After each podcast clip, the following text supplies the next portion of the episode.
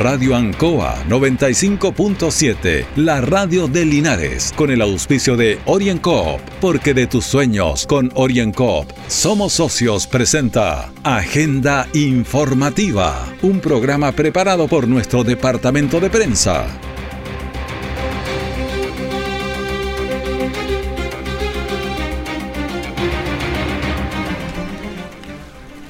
Un saludo a la audiencia de Agenda Informativa, lunes 6 de septiembre de 2021, a 12 días de nuestra fiesta nacional.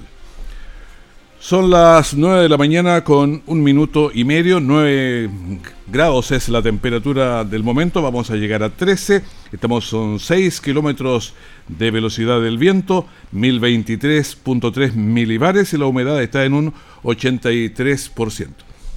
Agenda informativa se emite desde los estudios de Radio Ancoa en Avenida Rengo 959 en el dial 95.7 en internet radioancoa.cl. De inmediato la información de las últimas horas reporteada por nuestro departamento de prensa. Titulares para la presente edición. San Javier aprovecha la apertura y celebra fiesta del vino chileno. Municipalidad de Linares sigue apoyando a los emprendedores locales. Cuatro detenidos en prisión preventiva tras operación antidrogas de la PDI. El detalle de estas y otras informaciones ya viene. Han sido tiempos difíciles, de incertidumbre, porque las ventas han bajado, hemos tenido miedo y preocupa no saber cuándo las cosas mejorarán. La pandemia nos ha afectado a todos. Me acerqué a Oriencop buscando una solución y mi sorpresa fue enorme. Entendieron de inmediato mi situación y juntos buscamos la mejor alternativa para salir adelante con mi negocio. Reactiva tu negocio con Oriencop. Solicita tu crédito microempresas de 14 millones en 48 o 60 cuotas con una tasa súper baja. Oriencop Cooperativa de Ahorro y Crédito. Siempre en el lugar donde se produce la noticia están los equipos de prensa para que usted se informe primero. Agenda informativa. La pandemia ha bajado los números y empiezan a efectuarse actividades masivas. Este sábado en la noche se desarrolló en el Parque Jerónimo Lagos Lisboa de San Javier la fiesta nacional del vino chileno con el máximo del aforo permitido, 200 personas. Hubo viñas exponiendo los vinos de uva país, también degustaciones, hubo bastantes reconocimientos, música, cuecas, en fin. Escuchemos a Jorge Silva, que es alcalde de San Javier. Bueno, nos encontramos aquí en la comuna como alcalde, estoy muy contento de hacer participar las viñas en el Día Nacional del Vino, que es el día 4 de septiembre, donde también empieza, por cierto, lo que es las fiestas patrias y la gente empieza a conmoverse. Pero esta situación que tenemos nosotros en la comuna de San Javier, esta tierra de tradiciones, insertado en la provincia de Linares, región del Maule, queremos hacernos cada vez eh, notar más y retomar lo que ya habíamos iniciado eh, antes de la pandemia. se ha pasado mal, los viñeteros han tenido problemas, todo el mundo ha tenido problemas, pero yo como alcalde, con el Consejo Municipal, el municipio, estamos retomando de a poco estas actividades que en el fondo es un beneficio, no tanto para los eh, agricultores o viticultores, sino también para la gente que está conmovida y quiere participar. Bueno, estamos eh, viendo lo que pasó el día sábado, escuchando lo que pasó el día sábado en San Javier. Pero hubo varias personas, obviamente, estuvo Pablo Sepúlveda, que es el delegado presidencial provincial, y esto fue lo que nos dijo una instancia muy importante, la conmemoración del Día del Vino en la comuna de San Javier, ¿cierto?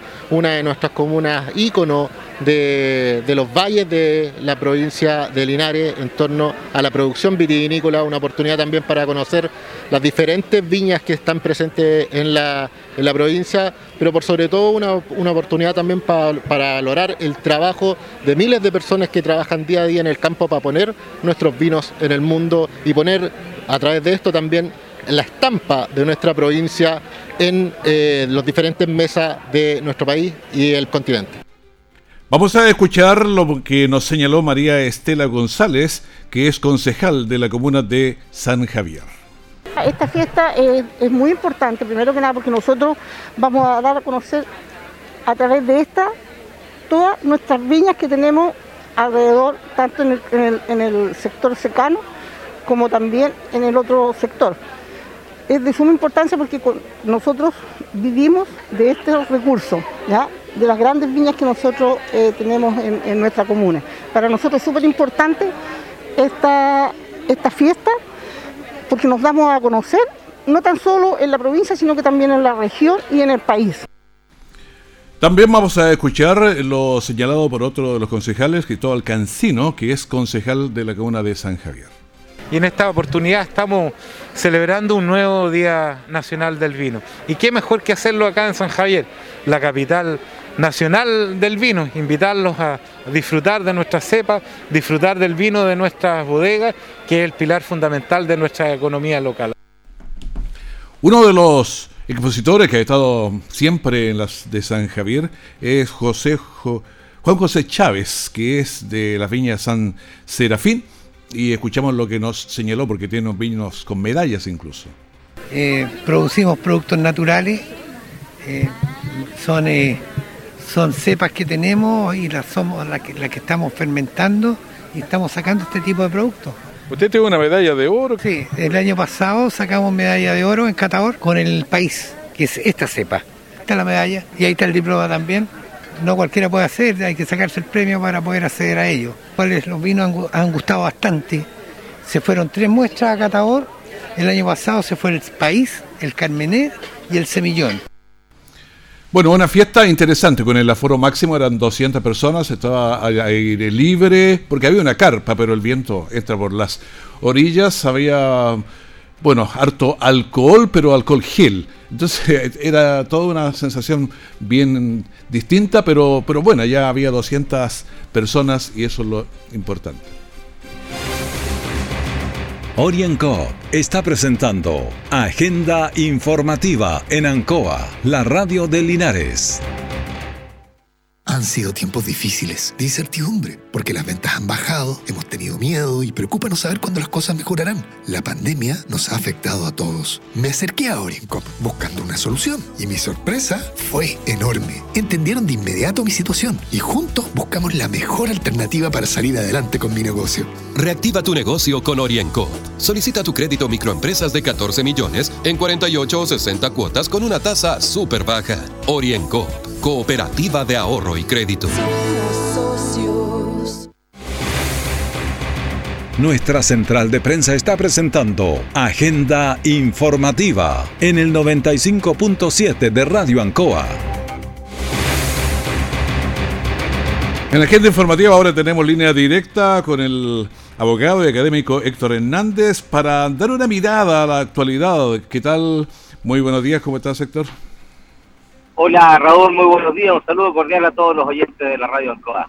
Bueno, vamos a estar conversando, me imagino, de las cosas que están pasando porque están muy candentes en el país. Por ejemplo, no podríamos eh, no tocar lo que pasó con Rodrigo Rojas Bade, por ejemplo, que es una noticia y tendencia nacional.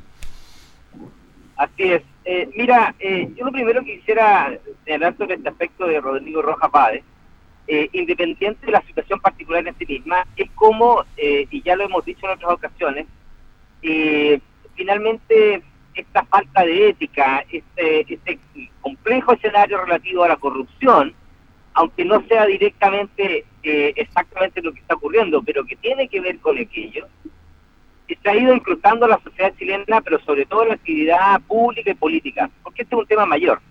Porque si bien aquí lo que ocurrió en el caso de, eh, Roja Páez fue eh, definitivamente, y habrá que ver si es que existe o no existe un delito, eso es otra cosa, digamos, eh, pero sí definitivamente una cuestión de falta a la ética notable y un engaño a la ciudadanía, también deslinda con todos estos otros problemas de corrupción que estamos viendo en la sociedad chilena, como por ejemplo el caso de la comuna Vitacura, donde también se suponía durante mucho tiempo que las comunas ricas no se robaban, pero también nos hemos dado cuenta que ahí aparentemente también se roba, y mucho más de lo que se roba en las comunas pobres, porque los recursos más altos. Hay más. Y finalmente, hay más, claro, hay más de donde echar mano. Y finalmente lo que pasa con Roja Páez, que es un tema que es mucho más complejo en cuanto a eh, la legitimidad que tiene alguien que hace campaña abusando de una condición de salud eh, grave eh, cuando hay otras personas que efectivamente lo viven, eh, representa un golpe definitivo, digamos, muy complejo, muy grave, y eso llama la atención de cómo no ha sido condenado como tal, digamos, distinto, vuelvo a insistir, distinto es lo relativo a su salud, a su estado de salud, en eso uno, por cierto, siempre tiene que acompañar, pero otra cosa distinta es que alguien que pretende representarnos a todos en la redacción de una constitución, que es la casa de todos, nos engañe de esta manera. Pero él está diciendo que sí, está enfermo, efectivamente, pero que es de otra enfermedad estigmatizante, pero no ha dicho cuál es tampoco. Bueno, lo más, uno, uno supone, digamos, por la forma en que lo ha dicho, a qué se refiere. Todo, claro, todo, el mundo piensa, pero no se ha dicho. No se ha dicho. Pero eso no es eh, justificación para lo que hizo. Uno insistir, hay que estar en los zapatos, por cierto, de una persona que vive o padece una enfermedad como esta, pero también eso dice mucho de su estabilidad mental, emocional, psicológica, eh, más allá, digamos, de sus principios y valores morales, porque, vuelvo a insistir, alguien que eh, utiliza una enfermedad para mentir, eh, para hacerse de prebendas y finalmente para conseguir un cargo como este, evidentemente no está en condiciones ni cívicas, ni morales, ni éticas de representarnos. Por favor, él eh, eh, manifiesta tener las condiciones para representarnos a todos en la redacción de una constitución que es la norma más importante en nuestra historia, digamos, por la forma en que se está dando y por supuesto que el mentir de esta manera tan burda, tan descarada, lo inhabilita. Otra cosa, eh, lo inhabilita moralmente, a eso me refiero. Otra cosa puede ser cuál es la sanción legal que pudiese tener respecto de lo que él mismo ha dicho, porque recordarás tú, Raúl, que él dijo, no estoy en condiciones y siento que me debo ir, voy a renunciar, en el fondo, plantea. Claro, pero parece que, parece que, no, se puede. No se puede. Mm. No, eso no se puede porque se le aplican las mismas normas que se le aplican a los parlamentarios y así como los parlamentarios no pueden renunciar, y ahí hay una razón de fondo, digamos, de por qué no pueden renunciar, que va más allá de que estén presos o prisioneros, digamos, del cargo, eh, otra cosa es que él efectivamente se puede inhabilitar eh, por enfermedad, valga la redundancia, inhabilitante, digamos, una enfermedad que le impide ejercer sus funciones. Eh, aparentemente la condición de salud de Roja Páez está controlada, por lo que uno ve o aprecia a simple vista, digamos, sigue un tratamiento médico, por lo tanto él no estaría en la condición de estar inhabilitado por la enfermedad. Por lo tanto debería continuar. Yo ayer escuchaba, escuchaba ayer en los noticieros que habría recibido dinero desde la Fundación del Cáncer y eso ya empieza a complicar la vida. Porque hace rato que está con el tema del cáncer, por lo menos del el tiempo del estallido social, o sea, ya vamos para los dos años. Por eso te decía, independiente de la cuestión eh, legal propiamente tal, en lo relativo a lo que, o lo que deslinde en lo delictual, si es que hay aquí un delito, eh, porque ahí ahí es otra cosa, digamos, independiente de eso, está inhabilitado moral, eh, ética y cívicamente por la burda mentira que utilizó. Pero desde el punto de vista penal, por supuesto, puede haber consecuencias del momento que él utilizó recursos públicos y se hizo recursos públicos para eh, o aduciendo, digamos, una enfermedad y termina consiguiendo el cargo. Finalmente le está recibiendo un estipendio en este minuto que supera los 4 millones y fracción, digamos, con asignaciones y todo. Entonces, alguien que utilizara mentira para llegar a este cargo, evidentemente podría verse eh, más complicado desde el punto de vista penal. Perfecto. Y en otro, profundicemos un poquito sobre el caso de, Vitacura. Y eso podría darse en muchas otras comunas también. Mira, desafortunadamente, y lo vuelvo a insistir, yo creo que la gran, el gran tema que los políticos en general, ni siquiera los parlamentarios, perdón, ni siquiera los candidatos presidenciales han eh, esbozado con, eh, con, con, profundidad y con seguridad en, y, con, y, con, y, con, digamos, con toda la fuerza que se requiere, que es la modernización del aparato público. Lo hemos conversado en otros momentos. Los eh, eh vericuetos que tiene el sistema público para ejercer para la corrupción son muchos y eh, los municipios se dan con mayor eh, profundidad y recurrencia. Entonces, lo que está pasando en Vitacura es indicativo de que, el sistema administrativo chileno está haciendo agua por muchas partes y el sistema de control no funciona. Ni las contralorías ni las contralorías internas de los municipios están haciendo su trabajo como corresponde. No necesariamente porque no quieran hacerlo, sino porque la normativa tiene muchos vericuetos y permite que cosas como lo que está pasando en Vitacura se den. No sé si leíste bien, pero en el fondo eh, lo que ocurre en Vitacura dice con relación con que se han creado ciertas entidades que cumplen funciones del municipio, pero que se las entregan a la comunidad. Y el municipio hace traspaso de esos dineros, presupuesto público municipal, a esas entidades y esas entidades controlan lo que tiene que ver con la seguridad pública, el retiro de la basura, etcétera. Mm. Y desde ahí, en esa vaguedad, digamos, de, de traspaso de dinero, es que se daba esta, entre comillas, sobre, este sobre azul, rojo, el nombre que tú quieras ponerle, donde al alcalde se le entregaban todos los meses 5 millones de pesos extra para aumentar sus remuneraciones. O sea, el nivel de vaguedad, de, de, digamos, de, de, de nubosidad que se genera finalmente en el uso de los recursos es lo que permite que se planteen, que se den este tipo de prácticas corrompidas y que, vuelvo a insistir, como tú bien lo dices, se puede dar en muchos otros municipios de Chile. Pero hay un audio que anda circulando por ahí que tiene que ver con una conducta que se ha acusado muchísimo, pero que es difícil probarla. Como que alguien lo contrata por dos millones de pesos y él se queda con uno y da un millón para el partido. Pero eso, eh, ¿cómo habría que controlarlo? Porque de pronto hay cargos que merecen ganar un millón nomás y se contrata por dos millones o por tres. Entonces es una política que dice que está muy, muy por el país diseminada. Sí, y eso que, que tú planteas es una práctica vieja, digamos, dentro de lo, dentro de cómo funcionan los municipios, en general muchas reparticiones públicas. Recordarás tú lo que pasó en el gobierno del presidente Lago con los famosos sobresueldos. Exacto, sí. ¿Te acuerdas? Cuando se decía, oye, eh, el funcionario está sobrecalificado, necesitamos allegar personal profesional de mejor calidad, de, de mayores conocimientos, pero la, el sector privado les paga más, ¿cómo lo hacemos para mantenerlo? Y se inventaron los sobresueldos eso que antes era legal, que entre comillas estaba en la nebulosa de la legalidad, digamos, que no era ilegal más bien, eh, hoy en día eh, está eh, regulado en las escalas y siempre está, siempre los, funcionarios públicos han tenido una escala de remuneraciones, pero hoy en día eso está más regulado. Sin embargo, siguen ocurriendo este tipo de situaciones como la que tú planteas de la, del audio, que aparentemente se siguen dando en Chile. ¿Cómo solucionarlo? Por supuesto, vuelvo a insistir, en la gran reforma de modernización del Estado, que coarte este tipo de situaciones, que limite y regule este tipo de situaciones, pero que desafortunadamente los políticos en general parecen hacer la vista gorda, no interesarles eh, eh, realmente, porque tú lo ves, en ninguno de los programas de los candidatos presidenciales, el tema de la modernización del Estado, del aparato público, es prioridad. Y resulta que el origen de la corrupción está precisamente en esta nebulosa que permite que se produzcan este tipo de situaciones cuando tú al Estado no lo regulas adecuadamente. Perfecto, Héctor Hernández, muchas gracias por estos eh, comentarios de actualidad de lo que está tan candente en el país en el día de hoy. No, gracias a ti, un saludo cordial a todos los oyentes de Radio Ancoa. Que esté muy bien, muchísimas gracias. Buenos días. Orienco está presentando Agenda Informativa en Ancoa, la radio de Linares. Han sido tiempos difíciles, de incertidumbre, porque las ventas han bajado, hemos tenido miedo y preocupa saber cuándo las cosas mejorarán. La pandemia nos ha afectado a todos. Me acerqué a Oriencop buscando una solución y mi sorpresa fue enorme. Entendieron de inmediato mi situación y juntos buscamos la mejor alternativa para salir adelante con mi negocio. Reactiva tu negocio con Oriencop. Solicita tu crédito microempresas de 14 millones en 48 o 60 cuotas con una tasa súper baja. Oriencop Cooperativa de Ahorro y Crédito.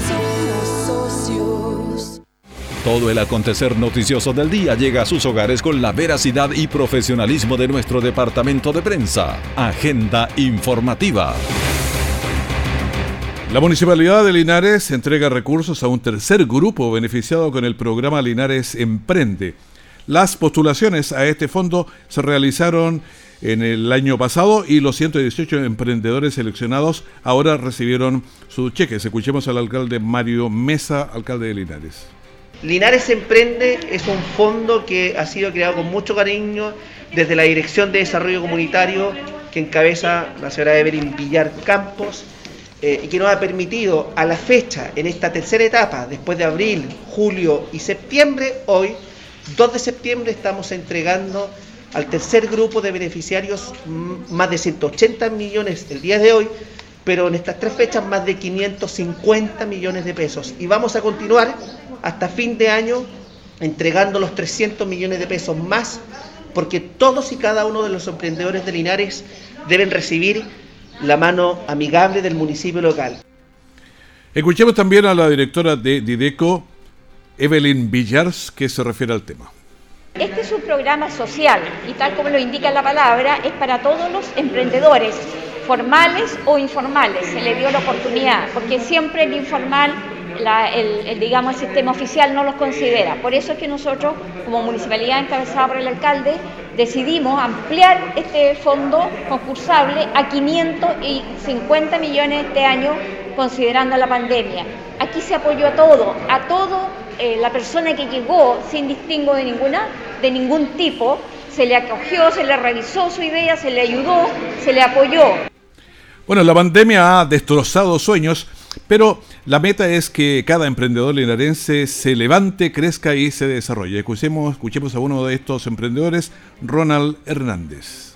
Creo que un gran apoyo porque nosotros en, estos tiempos de pandemia tratamos de, reinventarnos de la, forma que podamos hacerlo, con las herramientas que podamos hacerlo. Ya se ha movido un poco la economía y tuvimos que reinventarnos, como nuevamente repito, buscando nuevas formas de, poder salir adelante y con las ideas que teníamos tratar de, llevarnos de la mejor forma eh, para salir adelante. Con esta tercera entrega que realiza este año ha beneficiado en total a más de 500 linarenses para reforzar emprendimientos o para iniciar una nueva idea de negocios. Veamos qué pasa con el coronavirus en Chile. La siguiente información corresponde a las cifras oficiales reportadas por el Ministerio de Salud a través de sus despachos diarios de la información. Con el informe de ayer tenemos nuevos contagiados, 430, total de casos a la fecha 1.641.091. Personas fallecidas fueron 23 y llevamos en total ya 37.090. Pacientes en las UCI 577. Pacientes conectados a ventilación mecánica hay 445 y la positividad de PCR está en 0.76. Son números bastante mejores que los que teníamos. Linares ayer tuvo tres contagios y lo que nos da una tasa de incidencia de 13 contagios con lo que son los que están activos. La gobernadora regional Cristina Bravo tuvo nuevamente una reunión con los pescadores artesanales y dispusieron reunirse una vez al mes para trabajar en capacitación y programas para este año que viene, especialmente el 2022. Esta vez la gobernadora regional, Cristina Bravo, recibió a los armadores, pescadores de la región del Maule en el edificio de la gobernación regional para hablar del comienzo de la veda de la merluza y cómo los afecta económicamente cada año. Escuchemos a Cristina Bravo, gobernadora regional. Nosotros de manera permanente vamos a estarnos reuniendo con los pescadores artesanales de los distintos rubros eh, armadores, tripulantes y de actividades conexas. Y para nosotros tenemos un trabajo a desarrollar en el corto, en el mediano y en el largo plazo. Es muy importante tener, obviamente, la colaboración de los servicios públicos como Cernapesca, la Subsecretaría de Pesca, la Capitanía de Puerto, la Seremia de Economía, la Corfo, los distintos servicios de fomento que nos permitan hacer un trabajo permanente con la pesca artesanal, donde el compromiso del gobierno regional y de los consejeros y consejeras regionales siempre ha estado. La gobernadora indicó que trabajarán en un bono más a largo plazo para ayudar a los pescadores artesanales en este periodo de veda y también los apoyarán en la capacitación. Escuchemos a Ivonne Oces, que es consejera regional y presidenta de la Comisión Estrategia y Fomento Productivo. Sí, bueno, eh, yo como presidenta de la Comisión de Estrategia estuve ahora participando, participé también de una reunión que hubo el lunes con los tripulantes, eh, en lo cual estamos muy preocupados por el tema de la de la vea de la merluza que empezó ahora, hoy día empezó la vea de la merluza, donde ellos no pueden salir a, extraer la merluza. Entonces, eh, estos dos días que hemos tenido aquí reuniones con los pescadores, los tripulantes, hoy día con los armadores, eh, con los alieras también, con los que trabajan a la orilla de, mar, eh, se han ido relativamente un poco esperanzados porque efectivamente este año no se puede hacer muchas cosas, pero sí ya el, el, que ella haya ido a hablar con el director nacional del CENSE lo cual hay una posibilidad de hacerle un curso eh, rápidamente a todo este, este rublo, hablemos de, de la pesca artesanal, ya es un poquito más aliviante para ellos. Y el próximo año empezar al tiro a trabajar eh, el, el, tema del bono la merluza que con los recursos que uno entrega como gobierno regional, a veces se demora un poquito y hay que empezar a trabajar con mucho tiempo antes. Y vamos a escuchar también la opinión de Gigliola Centoiso, representante de los pescadores artesanales del Maule. Bueno, nos pareció muy buena esta la segunda reunión que sostenemos con la gobernadora. Ella, bueno, su función principal y como ella lo ha aclarado es el fomento productivo, por lo tanto ella está recogiendo todas las necesidades del sector pesquero artesanal y en cuanto a eso generar una proyección en conjunto de las necesidades que hay en las caletas. Sí, es para que funcione esta mesa, hoy día estuvo media coja porque justamente hay, hay consultas, hay necesidades que no son facultad de la gobernadora, entonces sí tenemos que generar una alianza, un trabajo en conjunto con todos los organismos del Estado para poder avanzar. Bueno, las mujeres, eh, los hombres, todos están trabajando bastante fuerte en esta mm, capacitación que se viene. Las vedas son necesarias e indispensables para mantener los recursos, pero en este caso los pescadores quedan sin obtener eh, los recursos para llevar a sus casas. Deportes Linares eh, no puede levantar cabeza ni marcar goles tampoco. Este fin de semana jugó en Coronel con Lota Schwager y el 0 a 0 se mantenía hasta bien avanzado el partido, pero lamentablemente cuando faltaban 5 minutos le marcaron un gol y perdió por 0 a 1. Tres partidos perdidos, necesita mucha energía para poder eh, seguir. Le costó hoy levantarse, bueno, a todos nos costó un poquito más hoy día porque el reloj está funcionando una, una hora más temprano. Bueno, para que su cuerpo eh, se vaya acostumbrando, van a pasar dos, tres días. Los relojes del país se adelantaron, salvo los que están allá en, la parte sur, que no cambian nunca, se mantienen ahí. Estamos solamente a tres horas de la hora cero, de la hora de Greenwich. Así que para que usted lo tenga claro, ahí estamos y vamos a estar por bastante tiempo hasta el otro año con esto. Despedimos así agenda informativa y el bloque noticioso compacto de la gran mañana de la Radio Anco. Así que tenemos mucha información más para usted. Radio Ancoa 95.7, la radio de Linares, con el auspicio de OrienCoop, porque de tus sueños con OrienCoop somos socios, presentó Agenda Informativa, todo el acontecer noticioso del momento preparado por nuestro departamento de prensa, Radio Ancoa, por la necesidad de estar bien informado.